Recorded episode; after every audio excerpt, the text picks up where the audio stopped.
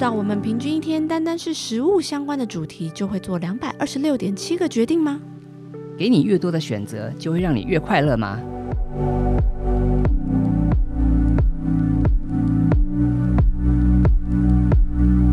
欢迎来到 V Lab 行销研究所，我是所长 Vista，我是研究员 Evelyn。在 V Lab 行销研究所，我们每集会介绍一个行销人应该知道的决策科学、心理学、行为经济学相关的研究和发现，并一起讨论在行销上可以如何应用。欢迎和我们一起踏入行销科学的迷人世界。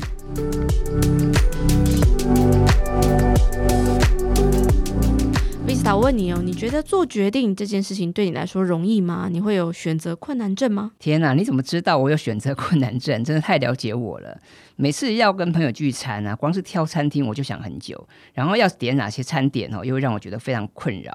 诶不过话说回来，这跟我们今天的主题有关吗？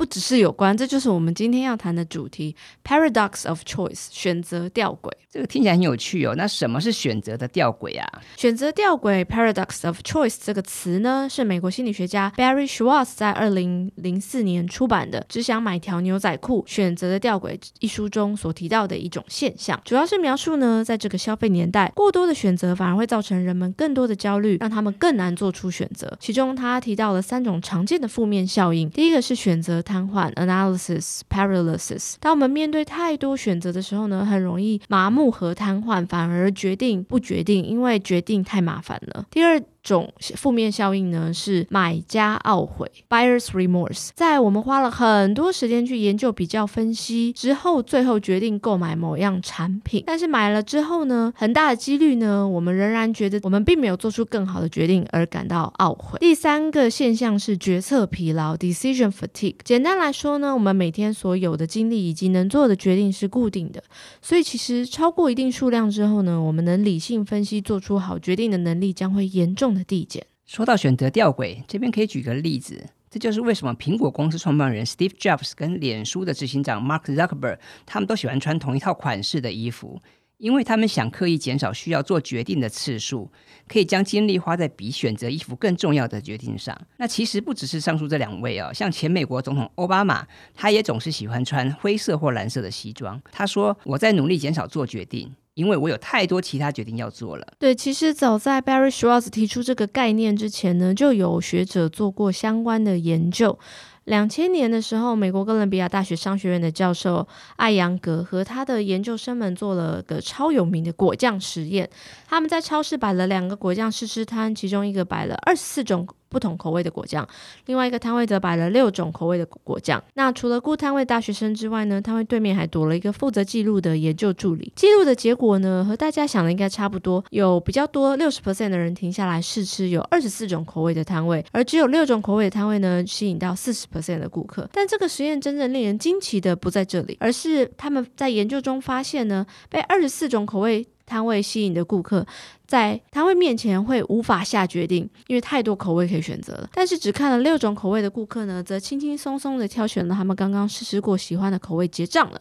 所以最后的记录显示，被二十四种口味吸引的顾客呢，只有三 percent 购买果酱，而被六种口味吸引的顾客则有三十 percent 的人购买了果酱。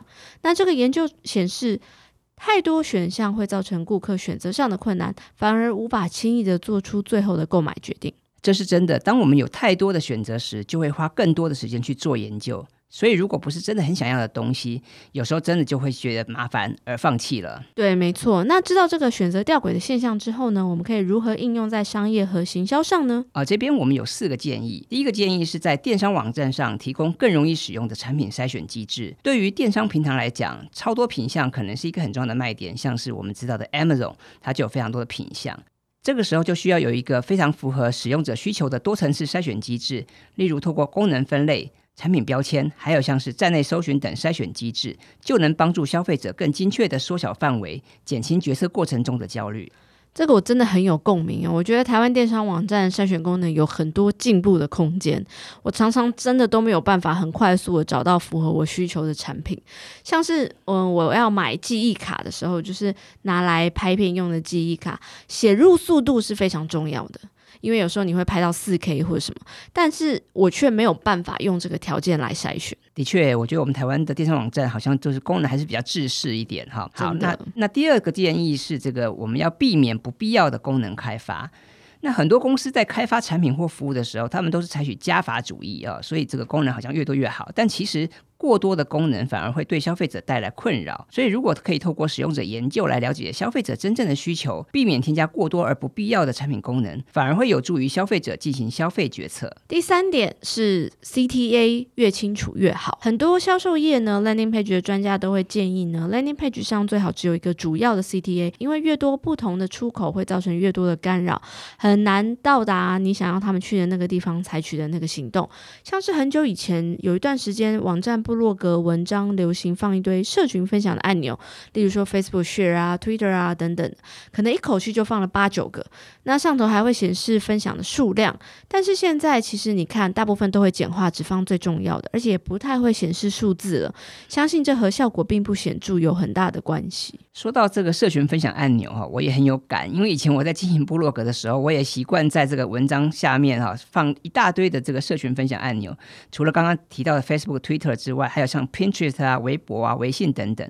但是这个放这么多啊，通常读者不根本不会理睬，他们也不会在意，所以其实放那么多按钮，其实也是白搭哦。对，而且其实重点，他放那个按钮目的是为了呃 social proof，就是增加呃大家对你的信任。可能那个数字太少的时候，反而有时候是一种反效果。第四点，测试你的产品甜蜜点。如果提供太多选择，会降低转换率。那如果我们只提供一种选择的话呢？答案其实是不一定的，因为消消费者还是喜欢有选择。那我们应该如何找到那个消费者最能接受的甜蜜点？提供足够而不过量的选择呢？答案就是透过不断的测试、使用者研究以及数据，可以帮助你决定是否要增加还是减少新的方案或是功能。那太多的选择就一定不好吗？其实，在这个 Barry Schwartz 他的书出版之后，也有很多批评的声浪。那随后的研究也有不一样的发现，认为消费者其实相当喜欢拥有更多的选择，同时也可以帮助拓展某些产品的市场。那如果我们看看二零一五年的研究，除了选择的数量之外，有一些因素也会加重选择过程中的焦虑，像是资讯以随机的方式呈现，有比较复杂的产品属性，无法轻易比较。消费者是在看看较好的模式，还是在最后决定阶段会受到时间压力的影响，甚至还需要向别人正当化自己的购买决策。消费者其实不知道自己要什么，没有明确的偏好，也就不知道如何从何判断了。所以大家的共识是，选择吊诡有时候成立，但也有不是如此的时候。对，所以最终还是要视自己的情况去做调整。那最后我们整理一下今天的重点：第一，选择吊诡指的是过多的选择，反而会造成人们更多的焦虑，以及更难做出选择；第二，为了避免选择吊诡，我们可以采取一些行动来帮助消费者减轻焦虑，像是更清楚的产品说明，每个销售页有清楚的目标和一个 CTA，减少每一页展现的产品数等等。最后，并不一定永远都是越少选择越好，一切都取决于背景和脉络，还有你的目标，需要不断的测试，找到属于你的甜蜜点。那希望我们今天的分享对你有帮助。感谢大家今天的收听，我们会把刚刚提到的一些研究和相关资讯放到我们的网站上，欢迎大家上 v l a b Marketing 收看。我是 Evelyn，我是 Vista，我们下次见。